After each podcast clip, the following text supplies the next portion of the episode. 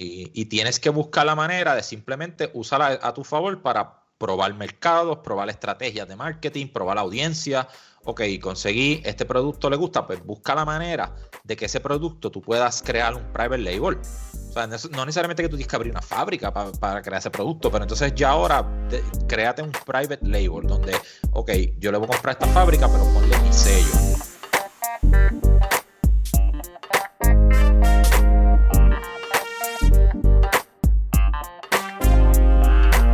Es la que hay familia? Mi nombre es Jason Ramos y bienvenido a Mentores en Línea, un podcast donde hablamos con empresarios e influencers responsables por las marcas más destacadas, para que así conozcas quiénes son tus mentores en línea. Y en el episodio de hoy tengo a Obed Seguinot, quien es fundador de ED Digital, la primera y única agencia en el Caribe certificada como Shopify Experts y Clavillo Masters. Obed, bienvenido al episodio de hoy. Gracias Jason, placer estar aquí contigo. Oye, un placer, el placer es mío. Hemos tenido la oportunidad de, bueno, hablar un par de veces ya en, en celulares. Estuvimos también con el CUD en una conferencia juntos. Y para mí, un placer tenerte, mano. Creo que tenemos muchos temas que hablar como... Es chistoso, estábamos empezando a hablar casi cotidiano y dije, no, no, vamos a, vamos a grabar que esto está bueno, esto no se puede perder. Cuéntanos un poco más de esa experiencia de por quién es Obed y arrancamos el podcast, esto va a estar buenísimo empresario, ¿verdad? Siempre he sido emprendedor desde que, desde que soy un chamaquito. Me crié básicamente, eh, mi papá, me recuerdo que cuando era niño, tenía como siete años, acompañaba a mi papá a su oficina y me encantaba el ambiente de, la oficina y ver la gente trabajando. Entonces, para ese tiempo eh, empezaron a trabajar en una ferretería eh, donde trabaja mi papá, la empresa de él eh, o sea, donde trabaja él por más de 30 años. Y entonces este, yo me quedaba allí siempre en la ferretería viendo al, a la gente vendiendo y cómo atendían a los clientes y demás. Y siempre me encantó eso desde que, desde que era un niño. O sea, la parte de, negociación, de tratar con clientes, vender. Y, eso fue lo que desató pues como que esa vena empresarial, ¿no? De, de hacer negocios desde que era un niño. Pasa a la universidad y estudia, estuvimos hablando, ¿verdad? Hace varias semanas, son una semana Eres de, del West, eres del área oeste de Puerto Rico, uno, unos pueblos con un encanto y en particular. Eh, estudias en Mayagüez, me imagino, estudias en Aguadilla. ¿Cómo esa vida? Porque el West tiene una cultura que lo habíamos hablado también en nuestra conversación de skate. particularmente las marcas de skate ayudan a uno de chiquito. De momento los stickers, el branding, los corredores, que son nuestros influencers originales. Entonces, ¿cómo es esa, esa dinámica? Y por ahí arrancamos, vamos por ahí. Mira, este, como te dije, yo soy nacido y criado en Añasco. Bueno, nací en Mayagüez y me crié en Añasco y, vivo todavía en Añasco. O sea, pues he podido encontrar eh, este trabajo remoto donde no tengo necesidad de moverme y, sigo viviendo en donde me gusta. Pero básicamente, este, sí, como tú dices, eh, me estudié en Aguadilla. Cuando estaba en la escuela, poco antes de eso, en, en la escuela superior, me gustaba el tema del skate, como tú dices, este y, estaba envuelto en, eso, veía a los amigos haciendo contests y, haciendo inventos como eso. Nunca fui duro cogiendo skate ni nada, pero... Yo tampoco, es la pasión. Pero lo intentamos. Este, y me gustaba el vibe, tú sabes, estaba con, la moda y los Osiris y, y, todo ese tipo de temas. ¿Qué pasa? Que luego, ¿verdad? Como, como yo me gradué bien jovencito de la escuela, porque como te había dicho, yo tuve experiencia cuando trabajé con mi papá y, yo estaba loco por, trabajar y hacer otras cosas. Entonces yo logré hacer mi escuela superior en dos años. Cogí clases de verano, eh, hice par de inventos ahí a los 16 años yo me gradué de escuela superior. Yo estudié en escuela pública, ¿verdad? Soy producto de la escuela pública, pero entonces cogí unas clasecitas, como te dije, un verano en la escuela privada y logré básicamente terminar mis créditos eh, de nivel superior en dos años. Entonces, cuando entro a la universidad, tú sabes, chamaquito, este, en ese verano yo cumplí los 17, pero entonces este, entré a la universidad, tú sabes, recién cumpliendo 17 años. Y interesante que una de las cosas fue que yo me fui a trabajar también, porque yo quería trabajar, tú sabes, mi, mi familia, pues mi papá siempre ha sido un trabajador, pero no, no, eh, económicamente no, no era difícil mantener ¿verdad? toda la familia, así que ya, ya nosotros queríamos tener nuestras cositas, comprarme mi carrito y todo, pues tenía que producir algo. Así que me fui a trabajar tiempo parcial en la misma empresa donde trabajaba mi papá, porque ya yo como conocía bastante ese negocio, ¿verdad? De, toda la vida que había estado expuesto a él y yo trabajaba mis veranos y navidades y todo, siempre estaba allí pues ya yo estaba listo. Entonces entré a trabajar como vendedor a los 16 años, ¿sabes? Justo cuando me gradué de la escuela superior. De ahí, pues entonces yo trabajaba eh, básicamente 30 a 35 horas semanales y después entonces me iba a la universidad a estudiar mis 12, 15 créditos, 18 créditos llegué a tener en, la UPR de, Aguadilla. Entonces em, trabajaba a veces por las mañanas y luego entonces del mediodía en adelante pues me iba a estudiar a la universidad hasta, hasta las clases nocturnas, porque aproveché y fue una de las razones por las que me fui a estudiar principalmente a Aguadilla, porque ellos tenían una, la, administración de empresas tenía una escuela nocturna, entonces daban siempre clases eh, a las cinco y media y a las siete, y a siete y media, entonces tú podías coger esa, esas clases, entonces empezaba de mediodía, eh, básicamente hasta las nueve de la noche estudiando. ¿Eres tiburón? Creo que el, el Aguadilla. Sí, sí. Eso es así. Eso es, a, mí me encanta un, un, skate shop, un surf shop que hay atrás, eh, Surfzone, que está ahí en la base Raimi, Shadow, la familia Arnie y todo el combo. Pasa que, que no sabía y no tenía idea de eso a los 16 años. Eso está al garete, eso está al garete, no hay otra palabra. Y me estabas contando que eventualmente terminas trabajando en la banca, entras, te, bueno, imagino que te gradúas de administración de empresa, entras a la banca y para eso del 2016 es cuando encuentras Shopify, 2015-2016.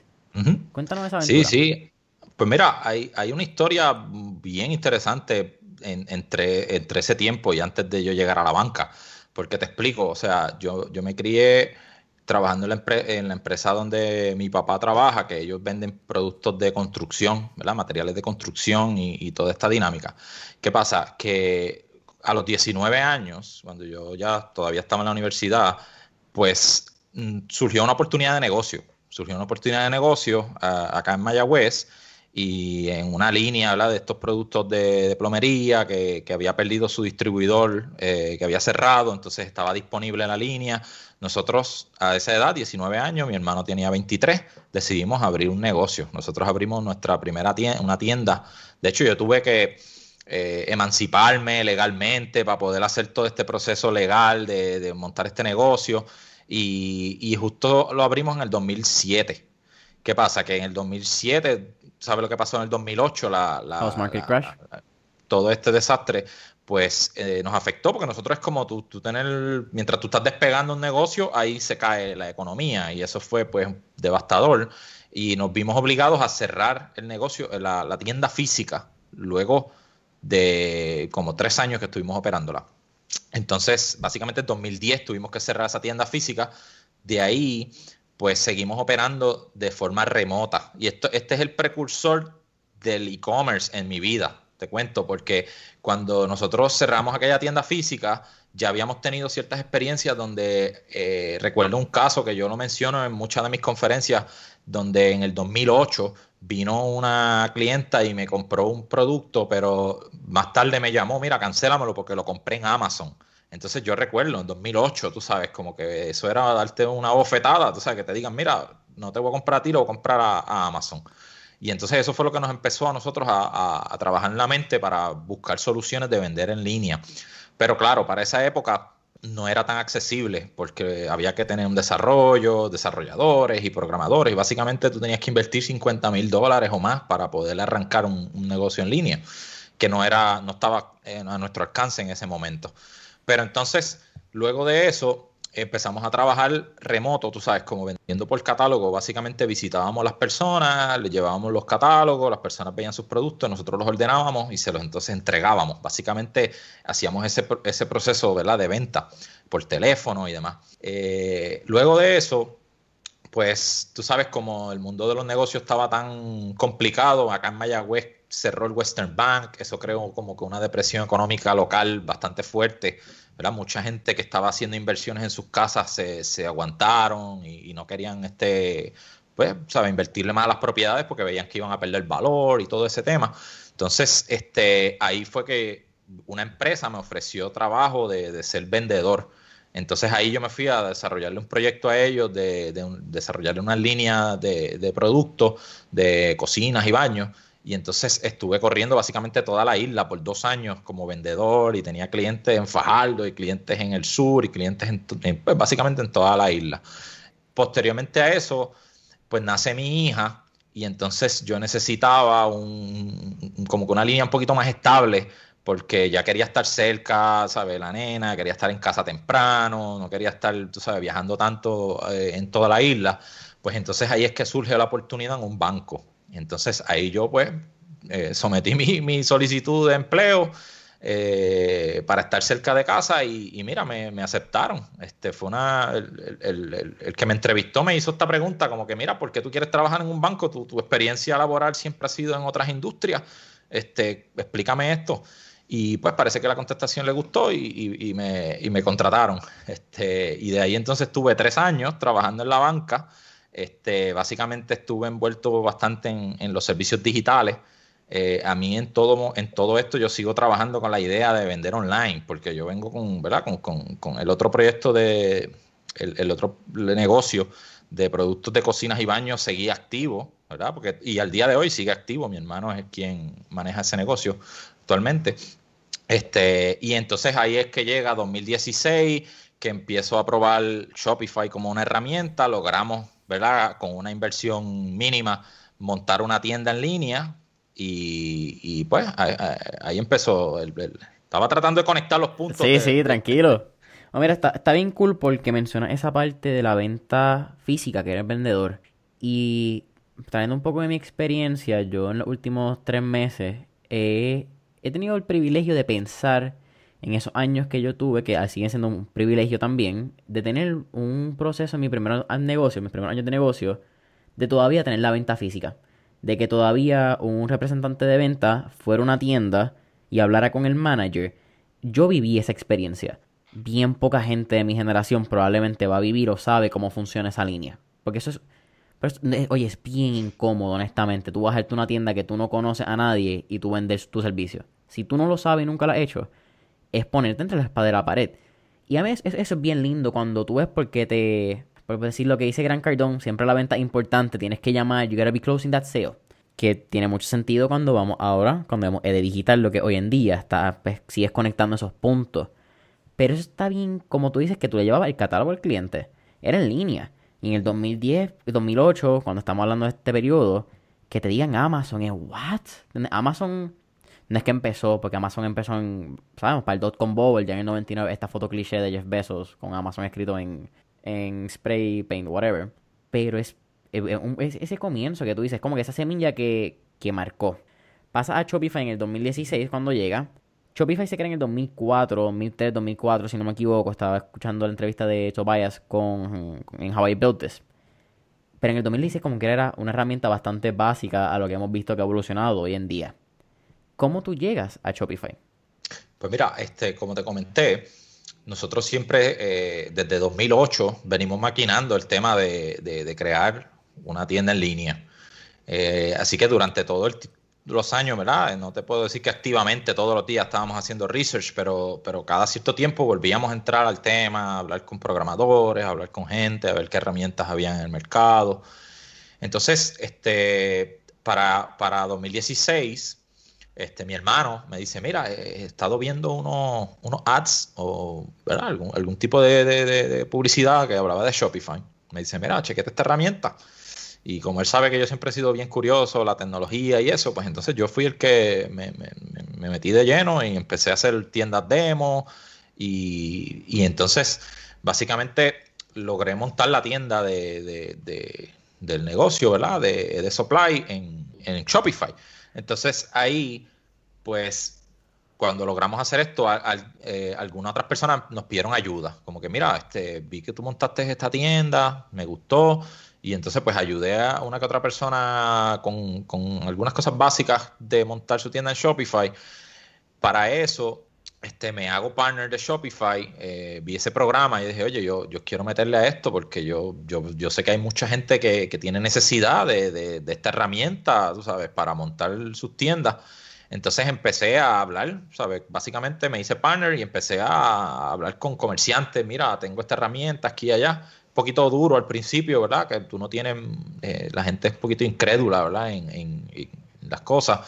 Pero no me quité, tú sabes, seguí ahí dándole, ayudé a gente a hacer boutiques, le ayudé a, a par de comerciantes y eventualmente, este, pues seguí por ahí, tú sabes, poco a poco, haciendo mis cositas. Recuerdo que me metí a algunos foros en internet y, y, pues lo que yo iba aprendiendo, básicamente, tú te metías a estos grupos en Facebook y la gente hacían preguntas y tú, pues mira, ya yo esa respuesta la sé porque, porque la, tengo. Entonces ahí eh, una persona escribió algo, yo le contesté y, y, me pidió más información, que si podíamos conectarnos a hablar y le podía ayudar yo con su tienda y resultó ser un comerciante de Australia.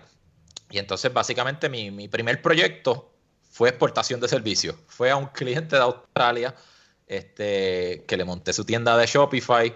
Eh, un cliente que, le ha ido muy bien, ¿verdad? Ellos ya tienen una empresa bastante grande, claro, ¿sabes? Este, yo trabajé con ellos al principio y todavía a veces le doy alguna que otra consultoría en su, en su proyecto. Pero básicamente yo crecí con ellos, tú sabes, este, en, este, en este mundo. Mm, ok, increíble. Vamos, vamos a hablar eso. Ahí, cuando tú entras a Shopify, tú normalmente, y vamos, vamos a hablar de la experiencia hoy en día de una persona, entras a Shopify y tienes 14 días gratis. Poca gente, o normalmente, y voy a hacer un caveat, yo conocí Shopify en el 2017. Al día de hoy me arrepiento de una cosa, haberlo encontrado como consumidor y no como inversionista. Porque ese esa acción ha estado al en el pasado año. Impresionante. Wow. Uno hubiese pensado en el 2017 comprar esa acción y pues es bien diferente la historia ahora mismo. Definitivo. Conoces esa, tú entras 14 días, entras a la experiencia, pero tú decides entrar al partner, que es ese round. Y normalmente es bien cool porque en Estados Unidos lo vemos un poco más común, que era lo que estábamos hablando en nuestra conversación, pues quizás por la comunidad de YouTube, hay una comunidad de educación, de tiendas online de e-commerce, un poco más grande, pues por el mundo de dropshipping, otras cosas que vamos a hablar entramos en el podcast.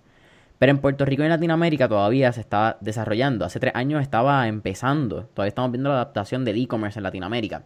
Y me parece genial cómo tú encuentras esa oportunidad de decir, ¿sabes qué? Déjame coger como partner. Yo sé que yo puedo... Una oportunidad de hace mucho tiempo que la gente empezó quizás a verla 2018-2019. Tú la estás viendo en el 2016 y así es como llega a ser, me imagino, pues Shopify Experts, una de las razones. Entras, creas la página de Edesuplay, creo que se llamaba lo que mencionaste pero también encuentras Clavillo pronto por ahí, que es una aplicación. ¿Cómo fue el, proceso de, de tú mismo ir tanteando? Porque aquí estamos hablando de unos años que no había tanta, habían foros. Eso es lo que tú mencionas, había grupos y habían foros. No había tanto video en YouTube. Ahora tú entras, pones Shopify en YouTube y éxito terminando esa lista. ¿Cómo fue esa curiosidad en aplicaciones? Me imagino que hubo muchos gastos que también uno cubre. Pues, to try out things, you gotta put money in it. Pues mira, mano, este, te voy a seguir contando. Toda esta historia es bien interesante, este, porque tú sabes que, a veces yo no creo en la suerte, tú sabes. Yo sí creo que, tú tienes que estar en el momento correcto haciendo algo. O sea, mientras más tú estés haciendo algo va, a funcionar. Y mira, yo, he intentado muchas ideas de negocio en mi vida y, la gran mayoría han fallado, pero pues el que tú no te quites y sigues intentando tienes más probabilidad de, de lograr algo.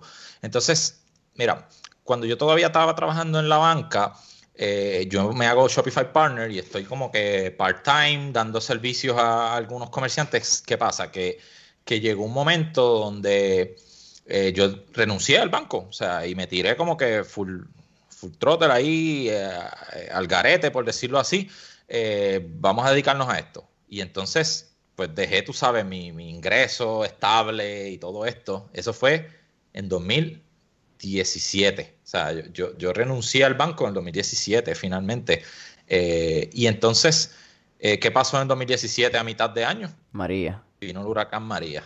Entonces, la realidad fue, fue complicada porque tú estás ahora arrancando un nuevo servicio, de momento viene María, la gente pues como que perdió el, ¿verdad? Claro, estamos ahora supervivencia, este, estamos pensando en cosas ya mucho más esenciales, no necesariamente en el e-commerce, pero entonces surge que para, para el año, cuando, para diciembre 2017, eh, recibo una llamada, recibo una llamada del gobierno, ¿verdad? De, específicamente una agencia de gobierno. Mira, tú eres joven Seguino, sí, mira, es que me, recomendaron que tú eres un experto en e-commerce y estamos armando un equipo para educar a comerciantes eh, de la isla, hacer una serie de talleres eh, sobre e-commerce y te, te, te apunta. Y pues, pues, claro, vamos allá, olvídate. Y entonces con eso, pues básicamente empezamos a dar charlas y conferencias este, junto a Colmena, junto a, la Compañía de Comercio y Exportación. este, hablando de la comerciante, ¿verdad? Ahí estaba Alan de, de Brands, ahí habían este, Carlos Colón de Clever Gap y, un corillo bien interesante. Eh, y empezamos a eso, tú sabes, a colaborar, educando. Básicamente, estos son ¿verdad? trabajos pro bono. A, mí no me pagaban por ninguna de estas charlas, pero básicamente tú estabas compartiendo conocimiento, llevándoselo a los comerciantes y, de vez en cuando de esas charlas venía un comerciante y mira, tú me puedes ayudar con mi tienda aquí y allá y eso eh, ayudó bastante. Algo pasó durante esa fecha que, pues eh, tú sabes, conoces a Andrés, mi socio en ED Digital, pues Andrés y yo ya nos conocíamos porque él tenía una historia bastante similar, ¿verdad? En, su área. Pues de, luego del huracán nos ponemos en contacto y, decidimos, mira, vamos a unir esfuerzos porque entonces así juntos podemos lograr más. Este, tú estás en el área metro, yo estoy en el oeste, y, entre los dos no nos podemos ver a cubrir básicamente la isla. Y entonces, así fue que nos unimos, ¿verdad? En el 2018 a principio. Justo para esa fecha, Shopify lanza una convocatoria para un programa que ellos eh, tienen, ¿verdad? Que, que, lo hacen para la conferencia anual que ellos hacen, que se llama el Shopify Unite Fund. Entonces, básicamente yo sometí una propuesta a Shopify eh, donde le estaba contando la historia, todo lo que pasó, cómo, el huracán impactó a, la comunidad local del, comercio. Y entonces, este Shopify me escribió, mira, me gustó tu historia y te vamos a escoger para que vengas a Canadá a nuestra conferencia, te vamos a traer a las oficinas, pagaron todos los gastos, este el pasaje, estadía, todas las taquillas para los eventos. Bueno, eso fue una experiencia brutal. Fui el primer latino en ganarme ese premio, básicamente, este, a nivel, ¿verdad? Había gente del mundo entero ahí. Eran como un grupito y solamente escogían 10 personas a nivel de todo el mundo. Y, yo fui el, primer latino en, esa, en esa convocatoria. Y básicamente ahí tuve oportunidad de conocer al CEO de Shopify, conocer a Shopify, tú sabes, de adentro, eh, conocer la gente con la que yo estaba hablando en persona. Y, y brother, eso, eso me ayudó a, a crecer las relaciones bien, bien brutal. Y mano, Posteriormente, me pasó algo similar con Clevio, ¿sabes? Me, eh, hicieron una convocatoria, les expliqué por qué, ¿verdad? A todo esto todavía Puerto Rico, mano, ¿sabes? Está saliendo de, una crisis para que yo me tuve que ir a trabajar por unos meses a una compañía vendiendo celulares porque la realidad es que no estaba teniendo ingresos, o sea, mis clientes todos se, se aguantaron, estaban, tú sabes, esperando tener luz o tener tan siquiera inventario que vender. Así que fue un poquito duro, pero utilicé ese tiempo no para quedarme, tú sabes, de brazos cruzados, sino para seguir, vamos dando charlas, y entonces yo trabajaba en la compañía de celulares y cogía mis días libres para irme a dar charlas o hacer cosas que no me pagaban, pero estaba básicamente sembrando, tú sabes, conocimiento y, que eventualmente, mano, cultivamos muchas de esas relaciones. Este me parece bien interesante porque el, el dar valor eh, bueno, hay, dos aspectos trayendo que me, que me recordaste. Me recordaste mucho al principio cuando hablaste del catálogo. No sé si has escuchado la historia o pues lo que es ClickFunnels, Russell Brunson. Él habla mucho de, sus comienzos, que era cuando él entra la curiosidad cuando le llegaban los choppers y los catálogos a las casas. So, me trajiste ahí una, un ring y ahora con el de valor a Gary Vaynerchuk. Con proveer valor. Valor te va el tráfico. Jab, jab, jab, and eventually the hook is gonna come. So, eso está espectacular. Vamos a hablar de, Shopify como compañía un, poquito. Para mí es bien impresionante que, primero que nada, son el segundo empleador más grande de Canadá después del gobierno. Son, lo hace el, empleador privado más grande de Ottawa, que es donde ellos están.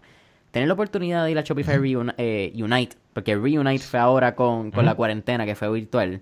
Hermano, tiene que ser una, una experiencia increíble. Tú estás con la comunidad que de verdad lo hace, estás con con la gente que está en Shopify Compass, que es el curso de ellos exclusivo de, sus expertos y pues la gente que de verdad ha hecho su dinero en la plataforma.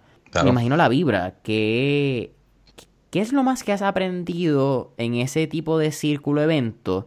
Porque obviamente hay, hay una, un valor del valor añadido. Valga la redundancia, el valor del valor añadido. Y de tú estar alrededor de gente que piensa igual que tú, que muchas veces tiene los mismos problemas que tú en términos de, de plataforma. ¿Qué, ¿qué es lo que tú, como persona que ya ha ido varias veces como a clavillo, eso, ¿qué tú, qué tú le sacas a ese tipo de evento? ¿Qué es lo, número uno? Bueno, la realidad, eh, y, es la parte quizás que uno no, no de entrada no, no valora, pero es el networking, brother. O sea, yo he sabido estar en eventos de estos donde ni entro a, ciertas sesiones y me quedo simplemente allí en el área común hablando con personas y eso nada más me ha servido un montón porque ya en el futuro tengo un proyecto que tengo dudas y esta persona tiene experiencia, colaboran conmigo, este, eh, nos apoyan. Básicamente tú ves el mindset de mucha gente, mano. Tú, tú aprendes tantísimo porque te estás sentando con la gente que están haciendo esto. Quizás una escala mayor que tú, que ya estuvieron en tu, en tu paso este, exactamente. Y, tú, pues, básicamente aprendes de ello y esa lección no, no, tienes oportunidad porque primero no hay un curso para eso, esas personas no se dedican a enseñar a nadie, pero el que tú estuvieras allí, pues mira, le pudiste sacar ese, ese conocimiento, mano. Y más allá de eso, ¿sabes? el networking es tan poderoso porque tú estás allí y también eso te da credibilidad. Muchas personas que, te ven, que tú participas en estos eventos, pues dicen, mira, eh, esta gente son serios. O sea, si, si tú tienes, estás dispuesto a hacer la inversión, porque claro, a mí la primera vez Shopify me pagó todo por esa convocatoria que te comenté, pero los próximos eventos tuve que yo pagarlos, tú sabes, taquillas cuestan eh, cerca de mil dólares y este tipo de cosas, o sea que básicamente uno requiere una inversión este, y ellos lo hacen para eso mismo, tú sabes, para asegurarse que las personas que lleguen allí sean gente que de verdad están en, la misma línea, tú sabes, no, no que cualquiera, tú sabes, este, está allí simplemente a, inventar. Pero definitivamente el networking vale más que, todo lo demás. Todo lo demás, sí, conocimiento está, las sesiones están grabadas, que, las que tú no pudiste ver las ves después, este, pero el, networking es incalculable el valor. Eso del networking, yo creo que lo he visto, pues ahora con Reunite, que fue hace, ¿cuánto? Pasó como un mes, ya fue la conferencia de Reunite.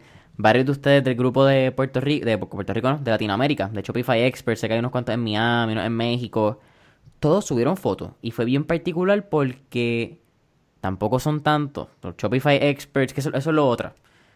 Cuando hablamos de un Shopify Expert, ¿qué específico, cuál es la diferencia entre un Shopify Partner y un Shopify Expert certificado por Shopify? Porque si vamos por expertos de, de Shopify, pues hay demasiado en YouTube. Sí, sí, claro. Mira, este, de hecho, en esa, en ese, eh, no sé si tú estuviste en el evento que nosotros hicimos, un Shopify Reunite eh, Meetup, que fue un Meetup virtual que hicimos también. Y el, eh, allí Eduardo Castañeda, que es el jefe de Shopify en México, él, él explicó eso, porque alguien hizo esa pregunta y, y, yo le pedí a él que él directamente la contestara. Básicamente, eh, el mundo de Shopify Partners, que son gente, ¿verdad? empresas o freelancers que se afilian a Shopify, pues dentro de ese ecosistema ellos escogen un grupo que son los experts, que entonces ellos lo certifican, ¿verdad?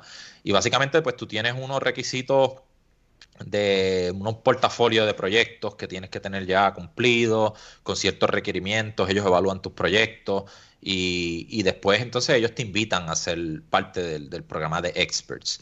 Este, nosotros tuvimos el honor, ¿verdad?, de ser los, primeros en, Puerto Rico en, hacerlo, este, y en el Caribe. Y pues básicamente, ¿verdad? nosotros tenemos una responsabilidad también, ¿verdad? Hasta de ser parte de ese programa, pues tú tienes que cuidar la forma en que tú eh, presentas a Shopify, ¿verdad? No como este esquema de arte rico, de, de que abre una tienda, vas a vender 10 mil dólares al primer mes, e, ese, ese, ese mensaje tú tienes que evitarlo, porque primero Shopify te fiscaliza, ¿verdad? Ellos no, no quieren que tú vendas la plataforma de esa forma, porque esto es un negocio, tú sabes, un negocio que requiere mucho, mucho esfuerzo, tú sabes. Eh, igual que cualquier negocio físico o cualquier otra cosa, ¿sabes? Cualquier proyecto que tú quieras hacer que sea duradero, que sea sólido, requiere, ¿verdad? Esfuerzo genuino. Entonces, pues, Shopify cuida también eso, quién, quiénes son los que son parte de ese ecosistema. Nosotros, pues, tenemos, como le dije, el privilegio de, de haber sido certificados por ellos y, pues tenemos también un sentido de responsabilidad por esto. Que parte de lo que crean con la comunidad son los Shopify Meetups, que pues antes de pandemia de coronavirus tuvimos la oportunidad de estar allí en Outside y by, the way, vamos a hablar de ese shoutout a Andrés, que es tu socio, que, no se puede olvidar. Después no, nos caen chinche a nosotros, que no lo mencionamos. Pero, mano, dos guys bien buena gente, de verdad, de corazón, que, que están dispuestos a abrir las puertas y educar. Esa es mi, mi perspectiva de ustedes, bien honesta, que fue la... Técnicamente nosotros nos conocimos la primera vez en el, en el Outside, allí en el, en el Meetup.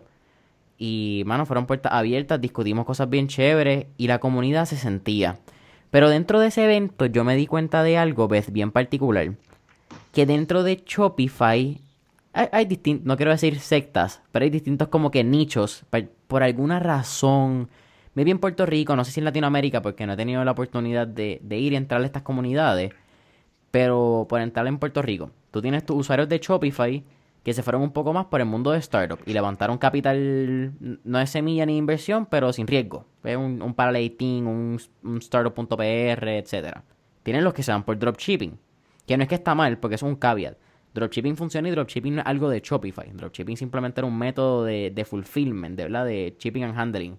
Que ahora se ha vuelto medio al garete con Shopify por ciertas personas. Es otro tema también que vamos a hablar.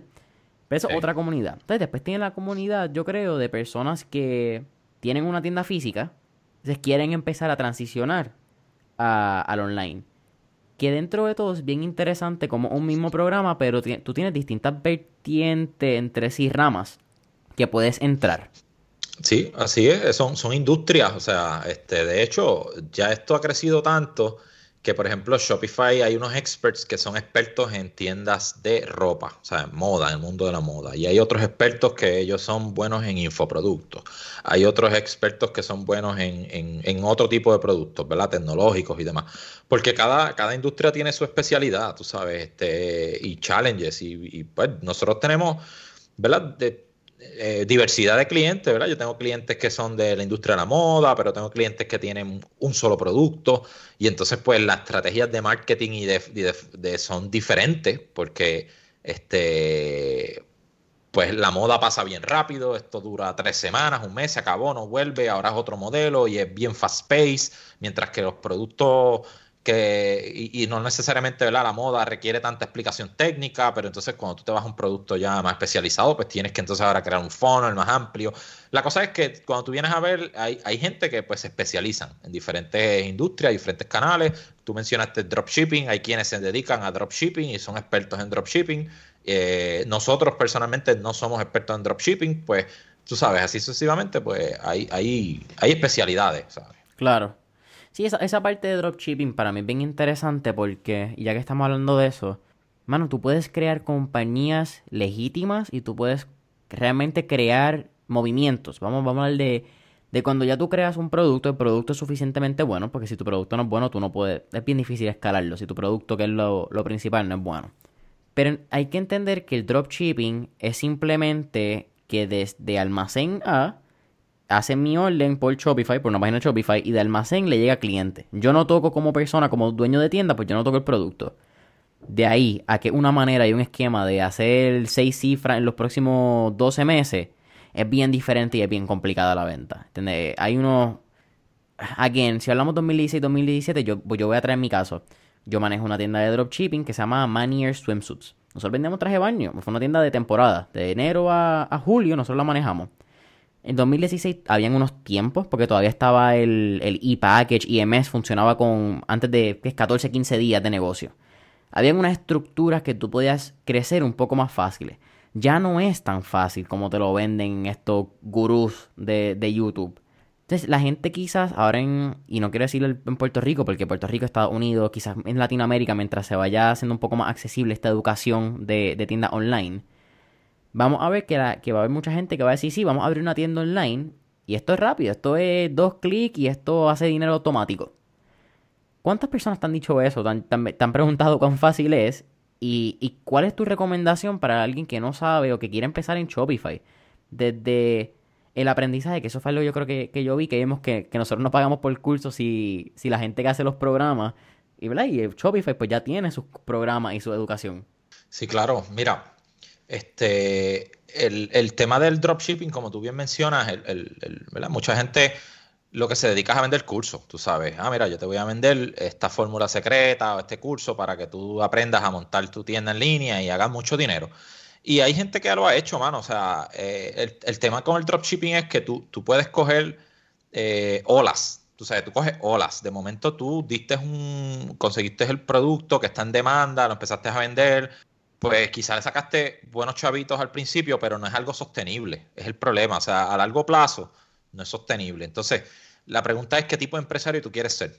Tú quieres ser el empresario que se montó en una ola, ganó un par de pesos al principio y ya se, se cayó el negocio y ya después tengo que seguir buscando. En todo momento tienes que estar en esa búsqueda continua del producto ganador, producto ganador, producto ganador.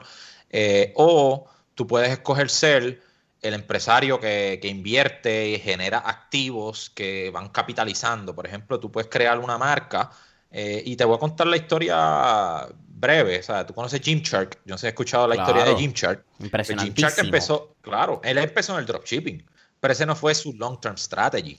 No era ese porque con el dropshipping él pudo probar, ¿verdad? Mojarse los pies en ciertas industrias y probar productos y probar qué es lo que la gente está buscando. Pero una vez él empezó a vender ese producto, ¿qué hizo? Se compró unas máquinas de coser y vamos a crear nosotros nuestra propia ropa, con nuestro sello, con nuestro logo, porque todo el mundo, el problema con el dropshipping es que perfecto, te montaste, lograste vender un producto, pero acuérdate, ese producto no es tuyo, tú no controlas la fabricación, tú no controlas de dónde viene, tú no controlas el sourcing, tú no sabes cuán éticos son esa gente al, tratar a los empleados, tú no sabes eh, si de momento a la fábrica se le acabó la materia prima o cerraron, pues te quedaste en el aire, o sea, porque tú no tienes control de, la ecuación completa. Entonces, eh, tú tienes que, yo siempre digo, el dropshipping para mí, es una estrategia temporera. Y, tienes que buscar la manera de simplemente usarla a tu favor para probar mercados, probar estrategias de marketing, probar la audiencia. Ok, conseguí este producto, le gusta, pues busca la manera de que ese producto tú puedas crear un private label o sea, no necesariamente que tú tienes que abrir una fábrica para, crear ese producto, pero entonces ya ahora créate un private label donde, ok, yo le voy a comprar esta fábrica, pero ponle mi sello, con mi empaque, con mi marca. Tú registras tu marca. Entonces, ¿qué pasa? Tú tienes una marca registrada, ya nadie tiene tu producto. Realmente, es tuyo. Entonces ya tú estás creando una marca, estás creando unos activos sobre los cuales tú puedes capitalizar y mira, eventualmente tú puedes vender esa marca. Yo tengo clientes que han vendido sus marcas ¿verdad? ¿Por qué? Porque ese mismo proceso, probaron dropshipping, le gustó, identificaron el mercado, ok, vamos entonces ahora a crear un private label y ya cuando tienen la tienda la han logrado escalar, mira, este activo ya produce tanto mensual, lo vendo en, X cantidad y vamos para lo próximo, a seguir creando, ¿verdad? Este, pero en dropshipping tú no puedes hacer eso, o sea, porque no tienes nada propietario. sí, lo, lo único que tiene es la pues la descripción que le pusiste y a veces, porque muchas veces lo coges copy-paste de otras tiendas. Pero es bien interesante. No, mete mano. Y es, no, y esa data está ahí. El problema es que eh, como no tienes, tú montaste esa tienda, hay miles de herramientas que te espían y saben el tráfico que tiene tu tienda y cuánta, este, un montón de información que la gente dice, mira, este tipo tiene esta tienda, está vendiendo tanto porque tiene tanto tráfico, pues vamos a venderle esos mismos productos y te tumban. entonces, como esta gente a veces tiene más poder adquisitivo, compran unos mejores precios y entonces logran mercadearle el producto a tu misma audiencia. Y entonces cuando tú vienes a ver, te tumban tu negocio. Eh, y, y, básicamente por eso es que el dropshipping es tan complicado, mano, porque este, no es sostenible a largo plazo. Claro, y tiene, y es bien interesante eso, mira, a lo largo de los años, pues por mi misma edad, y yo soy bien, yo abro las manos a este, soy bien honesto cuando yo hablo con mis amistades. Cuando yo empecé a ver dropshipping, obviamente yo entro pensando, pues vaya, podemos hacer chavos rápido. eso fue como yo empezaba a los 18 años. Obviamente entro también porque estoy viendo estos chamacos que tienen unos Ferraris, tienen unos Lamborghinis, todos tienen el Ecom Season, Ecom God, Ecom Guru, whatever, toda la mierda que ya le ponen estos locos. Cuando yo entro a ver, pues obviamente voy sacando algunos, ya, mira, este tipo es mierda, este tipo vende más cursos, hacemos chavos por cursos que por tienda. Entro a uno y veo que él para de vender cursos y entonces monta un tipo comunidad mensual. Porque él empezó a parar de desarrollar dropshipping y estos modelos de, dale, te voy a montar tu tienda de dropshipping por 5 mil pesos, tenemos productos ganadores y eso es lo que una vez yo te lo entregue por 5 mil pesos, tú arrancas a vender. That never works. Eso es una. es la manera más fácil de perder 5 mil pesos. Más rápido que en el mercado de acciones. Pero este chama que empieza a desarrollar marcas privadas, sean ropa, sean CBD, que es algo que podemos ver, sean café, que son cosas que tú puedes usar dropshipping a la misma vez. Pero con tus labels, con tus diseños, con un packaging, que es la experiencia, que fue lo que trae Gymshark. Esa experiencia, esa historia de Gymshark a mí me vuela la cabeza uno, porque el chamaco tiene como 26, 27 años. Es un, un chamaco. Y dos, porque él documentó.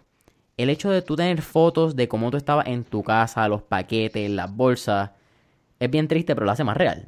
Y es bien triste decirlo porque si no lo tienes, pues pierdes hasta un poco de credibilidad, que, está fuerte decirlo. Porque no se debería quitar credibilidad. Bueno, es autenticidad, es la autenticidad. E-, ese detalle. Háblame también de, de clavillo. Háblame de, vamos a hablar un poco de email marketing y, sé que aquí este, este, es el fuerte de ustedes. ¿Cuál es la diferencia? Y, y vamos a ver, cuando tienes un e-commerce, tú tienes que traer tráfico a la tienda, eso es lo principal. Si tú no tienes tráfico, no hay entrando a tu tienda, es bien difícil que tú puedas vender.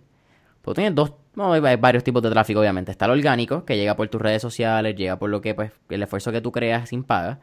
Está el esfuerzo pagado, que son Google AdWords, Facebook Ads, YouTube Ads, TikTok Ads, whatever. Pero está email marketing. Y eso es lo que ya tú tienes y las listas que tú obtienes. Así que cuenta un poco más y no sé qué vamos a seguir hablando por aquí un rato.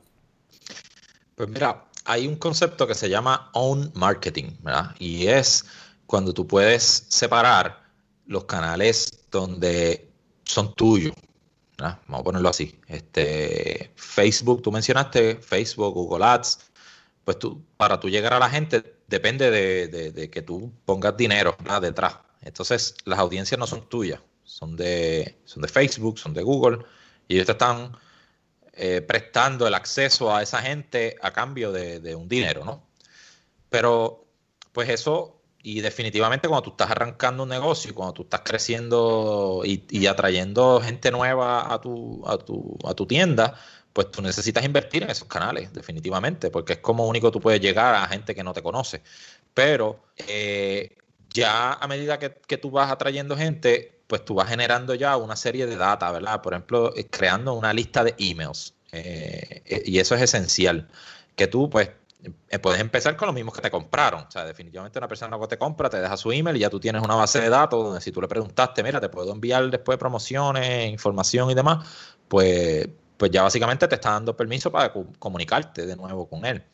Eh, y otra forma es que la misma gente que entonces entra a tu página, que aunque no te compren, pero tú hagas un esfuerzo de captación, ¿verdad? De obtener sus datos. Mira, yo sé que te quieres ir, pero déjame que sea tu email y te voy a enviar un descuento para que tú, ¿verdad? Posteriormente puedas comprar. Pero estos son esfuerzos de creación de una base de datos, ¿verdad? De una lista de emails. Eh, y, este mundo de, de, email y mensajes de texto, ¿verdad? Por ese es otro canal que las personas te dejan su número de teléfono para que tú puedas enviarle, ¿verdad? Promociones por texto, o por WhatsApp, o por el, mismo Messenger que te dejan hacer, este, ¿verdad? Enviarle mensajes por Messenger. Pues estos son lo que nosotros le llamamos canales own, son tuyos, es tu propia base de datos donde ya tú no dependes de estar invirtiendo eh, un presupuesto diario para poder llegar a, estas personas. Pues básicamente, eh, tú, estos canales te permiten a ti comunicarte de forma continua con las personas de una forma más directa, más personal. Eh, de nuevo, en Facebook tú Tú dices, mira, búscame personas que tengan estas características, pero tú no tienes, tú no sabes a quién, por nombre y apellido, a quién se le, te comunicaste. Sin embargo, por email tú sabes a quién le enviaste un email. Se lo envía a Jason, se lo envía a Obed. Este, lo mismo con los mensajes de texto. Pues entonces, eso te permite ser más personal y, más directo en tus comunicaciones. Eh, y, eso es lo que te permite a ti cultivar relaciones duraderas, relaciones a largo plazo, porque las marcas tienen que verse hoy día como, como que tú tienes que crear una amistad con las personas, tú tienes que cultivar una relación eh, y poco a poco, ¿verdad? Este, es como cuando tú, tú estás buscando, qué sé yo, una pareja, tú, tú, no la conoces hoy y mañana le pides matrimonio, o sea, tú tienes que, que ir cultivando esa relación eh, poco a poco, ¿verdad? Dejándote ver y, atrayendo a la persona de vuelta, muestra los beneficios, eh, eh, que, tu comunidad, que otro contenido tú compartes que no necesariamente es venderle todo el tiempo. Y, eso es lo que va llevando a, crear una, relación realmente fiel. ¿verdad? No que sea una compra impulsiva, que simplemente te compré porque de momento me pareció interesante, pero después no me interesa más. Porque tú lo que quieres en todo esto es no es, no es generar ventas, es ganar clientes. Porque cuando tú generas ventas, vendiste una vez. Cuando tú ganas clientes, vendes dos, tres, cuatro, cinco, seis, diez veces. Y eso es lo que sostiene los negocios. Básicamente el email marketing te permite eh, lograr eso. Te permite generar dinero. Porque no es que, otra cosa, ¿verdad? Tú puedes dentro de una tienda de Shopify, tú puedes tener quizás un producto recurrente, que es lo que nosotros conocemos como Box Charm. Este, estos subscription boxes. Pero eso como quiera sigue siendo buscar un cliente. La diferencia es que tienes por 6, 12 meses, el tiempo que tú quieras, tienes un ingreso consistente. Pero con email marketing tú logras, quizás, vamos a poner ropa. Vamos al mismo Gymshark, que quizás por ropa es lo más que más compramos online naturalmente. cada 3-4 meses llega una nueva línea de Gymshark. A menos que sea fast fashion, que llega normalmente cada semana. A través de cada semana tú puedes enviar emails donde la misma persona que quizás te acaba de comprar una camisa para él, pero vio algo para su hija, te vuelve a comprar. Entonces empiezas a crear más órdenes dentro de la tienda. A la misma vez que, que tú creas, y ya nos vamos un poco más quizás adentro en, en, lo técnico de clavillo, Muchas veces cuando la gente abre un e-commerce, en Shopify, vamos a hablar de, de tiendas en Shopify, particularmente tiendas online, tú entras al cliente, pero no se nos enseña la importancia de segmentar la audiencia. Lo, normal quizás con MailChimp, con eh, Omnisend, con Shopify Emails, sería darle all subscribers. Eso es lo que tú tienes. Eso es darle, envíaselo a todos. Si tengo mil emails, pues a todos lo miro un blast básicamente por ahí. Pero no, quizás no es tan efectivo y quizás no, no es tan efectivo como tú sabes que las personas que te compraron pantalones cortos, pues quizás están más propensas a comprar una t-shirt que va con pantalones cortos en vez de con una t-shirt que va con, con maones largos. Pues definitivamente, o sea, tú diste el punto, el, detalle de, estos ejercicios, ¿verdad? Tampoco es el, email marketing existe, pero de por muchísimos años, ¿verdad? Este, y, y la gente tenía esta frase, email marketing is dead. Ah, ya se murió eso ya es 1995. Pero la realidad es que eso no, puede estar más lejos de la realidad. O sea, y nosotros estamos generándole a muchos clientes, ¿verdad? Muchísimo, bueno, ¿verdad? Producción de 30, un 40% de sus ingresos vienen gracias a estos esfuerzos de email marketing. Pero es efectivamente, o sea, un email marketing puntual y, segmentado, porque eh, los famosos email blast, pues tienes una lista de 50.000 personas, a todo el mundo le dije lo mismo. ¿Cuán, ¿Cuán, específico tú puedes ser para poder lograr tener un mensaje que le aplique a 50.000 personas? ¿Verdad que es difícil? Porque entonces tú tienes que ser demasiado genérico. Este, y, mira, algo, algo tan sencillo, mira, nuestro idioma español es bien complicado. Eh, tenemos eh, género femenino, género masculino, la forma en que nos dirigimos a las personas. Pues, este, ¿cómo tú te diriges a, ¿verdad? Algo tan sencillo como bienvenido. Si yo te digo bienvenido, pero es una fémina, o bienvenida. Entonces, si yo no tengo segmentado que la persona es hombre o es mujer, ¿cómo yo puedo dirigirme a esa persona correctamente? Es, eso es algo sencillo, ¿verdad? Por ahí pues podemos mencionar muchas otras cosas, pero tú mencionaste eso. Eh, mira, te voy a promover este producto, ah, pero esa persona ya lo compró. Pues no, tú tienes esa información. Si esa persona ya compró ese producto, pues no le envíes esa promoción. Puedes enviarle otra de otro producto complementario, como tú bien, muy bien dices. Este, y tú puedes crear caminos bien este, dirigidos de acuerdo a cómo tú tratas a las personas. Mira, nosotros tenemos una secuencia bien, común que usamos, es una secuencia post-compra. O sea, cuando una persona te hace una compra, pues tú le vas a enviar una serie de comunicaciones, ¿verdad? Además de darle toda la información, ¿verdad? La confirmación de la orden y el tracking number y toda esa información. Nosotros también enviamos unos comunicados bien personales, como que el dueño dándole las gracias por el patrocinio de la empresa, contándole quizás alguna pequeña historia, eh, introducción. ¿Qué pasa? Cuando nosotros, una persona te compra por primera vez, pues nos comunicamos de una manera mira, este, gracias por confiar en nosotros, gracias por unirte a nuestra comunidad eh, y, gracias por ser parte de esta familia y, mira, conócenos un poco mejor porque muchas veces las personas que te compran por primera vez todavía no han tenido oportunidad de conocer bien tu empresa, pues mira, conoce eh, quiénes somos, cuál es nuestra historia, cuáles son nuestros valores y demás.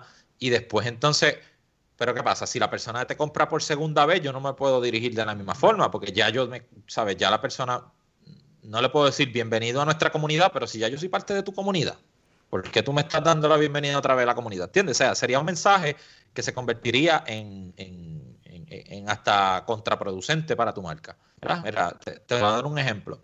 Yo recibí un email de una empresa hace un tiempo que yo me suscribí a su lista, eh, pero nunca le he comprado, porque primero ni siquiera venden a Puerto Rico. ¿verdad? Pero estoy en la lista porque me interesa el contenido de ellos, ¿verdad? Y de hecho yo me suscribo a muchas listas de email simplemente para, para ver cómo ellos se comunican, ¿verdad? Para usarlo con los clientes nuestros. Pero es interesante, es interesante que esta gente no venden ni, ni venden, o sea, no, no, envían a Puerto Rico, pero entonces me envían un email en estos días, gracias por ser un cliente VIP. Este, obtén este beneficio por, por ser un, ¿sabes? Este cupón. Bueno, ellos no venden ni siquiera a Puerto Rico, o sea, no me, nunca les he comprado antes. O sea, ese mensaje, ¿tú crees que es relevante para mí, que nunca he sido un cliente? ¿Cómo voy a hacer un VIP? Pues, ¿qué se dice eso? Ah, esta empresa, eso es un mensaje genérico que envía a todo el mundo. Tú no sientes que te están hablando a ti. Sí, sí, eh, eh, pues lo mismo que estamos hablando, le dieron el botón de All Subscribers y por ahí para abajo nos fuimos. Qué, interesante y, compañía así. Pero es bien cool que, que dice lo de research porque es una de las cosas principales. Yo creo que deberíamos hacer cualquier persona que quiera montar una tienda online, que tiene una tienda online, que le interesa aprender del mundo de tiendas online, es mirar los que están haciéndolo bien. Es mirar los Kylie Jenner, los Jeffree Star de la vida, los Gymshark. Que obviamente hay que dar un caveat. Está bien difícil tú llegar a ese tipo de tiendas hasta en diseño. Porque la cantidad de dinero que hay en códigos, que hay en aplicaciones, en integraciones es impresionante. Yo creo que la gente no, tiene idea cuánto dinero realmente se puede ir mensualmente en una tienda de ese calibre. Pero you start somewhere. Y Kylie Jenner no empezó ahí. Y Jeffree Star no empezó ahí. Que, que uno tiene que ponerlo quizás como una barra de motivación. Ok, estos son los pop-ups. Mira cuando están saliendo. Mira cómo ellos tienen los productos. Mira cómo tienen las barras. Pero tampoco te puede, lo puedes usar como un elemento de frustración. Porque puede ser bien fácil, yo creo que frustrarte cuando tú ves que tu tienda no queda así. Y pues es normal, es, pues, por, capital de inversión, no hay, mucho más que decir. Vamos a hablar, estamos hablando, si hablamos de Reunite un poco, hablamos de lo que podemos esperar nuevo de Shopify.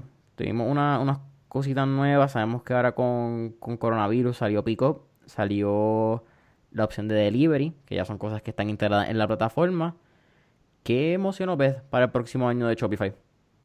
Mira, este Shopify ha, estado tratando de ampliar un poco las industrias a las que impacta, ¿verdad? Por ejemplo, ellos están ahora como que atemperándose un poquito para restaurantes que, puedan hacer, ¿verdad? Online sales a través de, su plataforma. Pues la plataforma de Shopify originalmente nunca estuvo hecha para restaurantes, así que, ¿verdad? No se ajustaba tan bien, así que es algo que ellos están trabajando ellos están trabajando, oye, algo que, aquí le ha beneficiado a muchos comerciantes, específicamente en algunos mercados, ¿verdad? Porque aquí hay otras limitaciones, pero es el asunto del capital.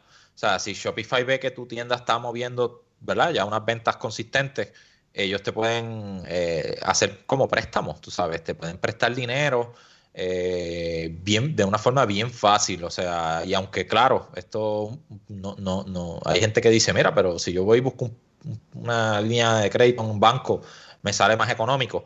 Pero a veces esta forma en que Shopify lo hace, te da el dinero en dos días, tú no tienes que hacer ninguna solicitud de crédito, no tienes que hacer nada. O sea que a veces de momento eh, yo tengo comerciantes que ellos, pues mira, van a comprar inventario súper rápido, lo venden rápido, o sea que ese dinero básicamente lo, vuelven a convertir en, en, en negocio, ¿verdad? Bastante rápido. Eso es un servicio interesante. Este, mano, Shopify básicamente sigue fortaleciendo su oferta, ¿verdad? Está trayéndole herramientas. Tú mencionaste ahorita Shopify Email. Si, si tú tienes un comerciante que nunca ha probado email marketing, no tiene quizás el presupuesto para contratar una agencia o algún experto que se lo trabaje, pues mira, email, Shopify Email te va a dejar mojarte los pies ahí y, probar, ¿verdad? Eh, cómo funciona, ver cómo, cómo, ¿verdad? Hacer algo, porque es mejor que nada. O sea, si tú tienes ahí una lista de email que has ido capturando y nunca te comunicas con ellos de, nada, pues mira, eh, algo que le puedas enviar eh, es mejor. Entonces, este ellos van a seguir fortaleciendo su plataforma para, para darle más herramientas. Y esa es su obsesión. Todo el tiempo siguen añadiendo más herramientas. Estas herramientas de Pickup in Store también funcionan, aunque hay unos apps ¿verdad? que nosotros ya habíamos usado por, algún tiempo con algunos de nuestros clientes que son un poco más avanzados. Pero Shopify siempre te va a tirar una serie de herramientas para que tú puedas get started, tú sabes, con ese tipo de funciones. Este, y, brother, pues confiar también en, no es tan solo en Shopify, sino en el ecosistema. O sea, ya hay más de 3.000 aplicaciones que se integran con Shopify. Eh, que, eso también pues expande la funcionalidad de, la plataforma. Este, y, todo lo que se busca aquí es, y lo hablaba con un comerciante, mira, en estos días estábamos reunidos con un comerciante que tiene otra plataforma y, y ellos tienen que tener programadores continuamente trabajando la página, y, es tanto que se, convierte que ellos necesitan un departamento de IT interno cuando ese no es su negocio. O sea, tu negocio es vender ropa, vender piezas de autos, no es tener un IT. Entonces, pues mira, si, si te pueden quitar esas cosas del plato, que es lo que hace Shopify, mira, tú no tengas que dedicarte a mantener tecnología, dedícate a vender, dedícate a hacer marketing. Ese es tu, negocio. La tecnología, déjasela a ellos. Y eso es básicamente lo que, lo que Shopify sigue trabajando continuamente. Sí, esa que te puedas enfocar, creo que la hay un acrónimo y lo estoy bien probable lo diga mal, creo que es IPA, Income Productive Income Producing Activities, IPAs, que son pues eh, cosas, algún tipo de se me olvidó, whatever, ajá, IPAs, ese es el punto. Bueno, el core, el core tuyo, lo, que te produce, como tú mismo me dices, o sea, las actividades de valor, verdaderamente de valor, que, tú, que tú sabes hacer, y solamente el dueño del negocio puede hacer. Sí, que, hermano, que tenga un retorno de inversión. Eso es al fin y al cabo lo que queremos hacer. No queremos gastar tiempo en... Bueno, lo que tú dices, quizás hasta un código. Si, si tú no sabes de código HTML o CSS, hasta aumentar el tamaño de una foto puede ser un dolor de cabeza que te consuma 2-3 horas. Y, eso es lo que nosotros queremos evitar, que es lo que Shopify nos optimiza, como tú mencionas. es, tremendo. Obed, siempre al final hacemos tres preguntas, ya un poco más relax para ponerle de negocio. La primera pregunta. Si pudieras montarte en una máquina del tiempo y virar al pasado, ¿qué periodo, época o década te gustaría visitar y por qué? Mira, mano, este. ¿Qué te puedo decir? Eh, tú dices como que en el, eh, épocas pasadas, a mí siempre me ha gustado el, mundo de los 80, ¿sabes? Esa década me, llama la atención. Yo nací en el 87, así que estaba ya, era, ¿sabes? Aunque nací en los 80, pero era un, bebé, así que no, no, no viví eso. Pero, ¿verdad? Me cuentan mis papás y eso, fueron épocas, ¿verdad? De prosperidad, por decirlo así, dentro de de la economía, mucha construcción. Bueno, me dejo llevar mucho porque ahí fue la industria donde me crié y había mucho negocio y, mucha gente. Pero fíjate, más, que eso, simplemente para verlo, ¿verdad? No es por porque añore eh, eh, ese tipo de mundo, porque pues nosotros no, ¿verdad? Tenemos que vivir la realidad que vivimos y, trabajar con lo que tenemos. Y yo creo que a nosotros nos han enseñado a ser resilientes, ¿no? Este, nos ha tocado ser y pues no hay de otra, así que nada, pero siempre me llama la atención e-, esa época de los 80, ver cómo, cómo, fue, cómo fue que se movían las cosas en esa época. Cómo se meníaba el caldero.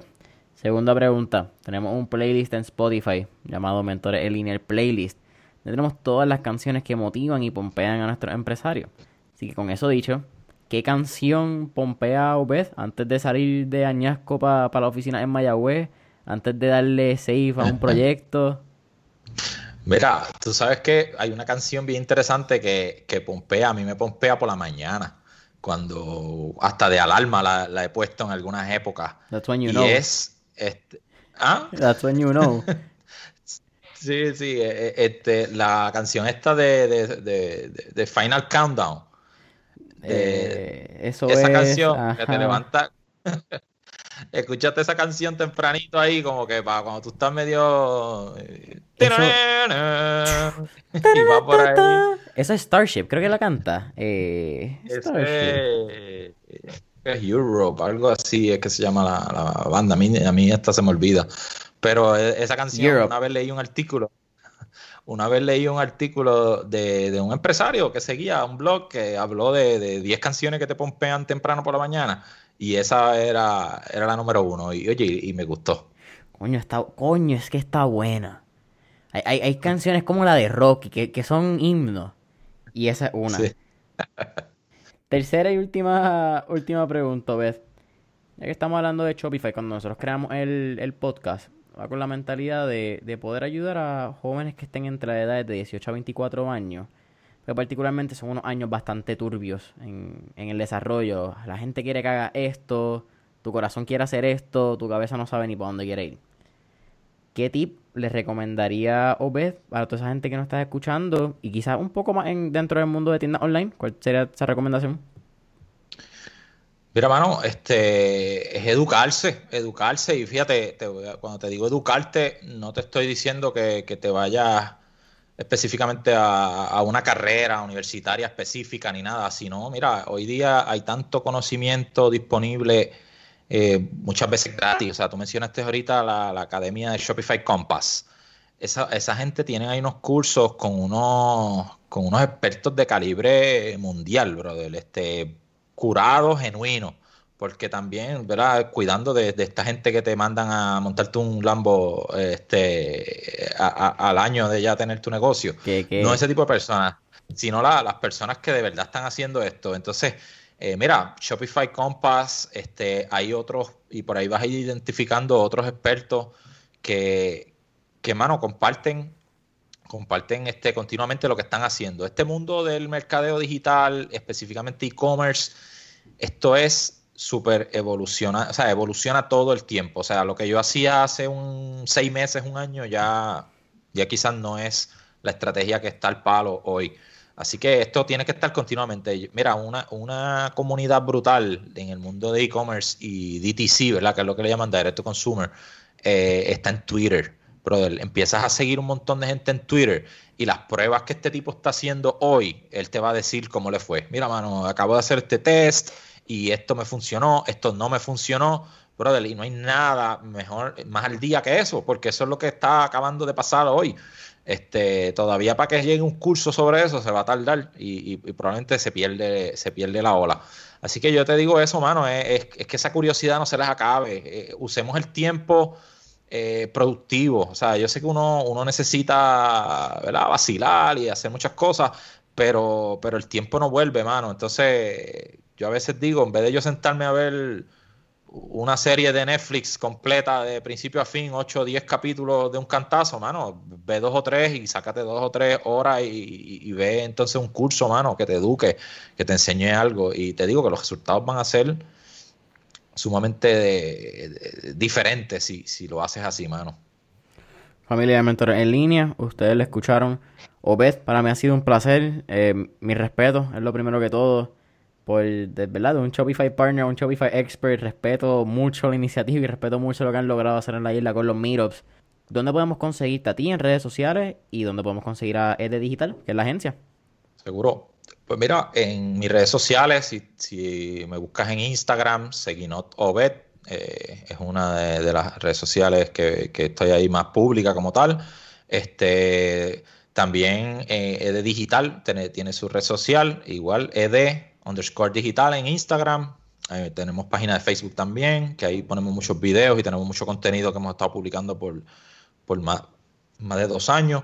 Este, y básicamente, hermano, este, búsquenos ahí y coméntenos. Tenemos el podcast e-commerce con Shopify que es nuestro podcast especializado en e-commerce con Shopify, ¿verdad? Lo dice el nombre. Y básicamente este, ahí compartimos mucho conocimiento, invitamos a gente que, que están haciendo esto aquí, internacionalmente, así que, que va a aprender muchas cositas ahí también. Familia, saben que pueden encontrar mentores en línea en Instagram y Facebook como mentores en línea. Cinco estrellitas y subscribe en Apple Podcast, denle follow en Spotify y hasta la próxima, Obed, un abrazo.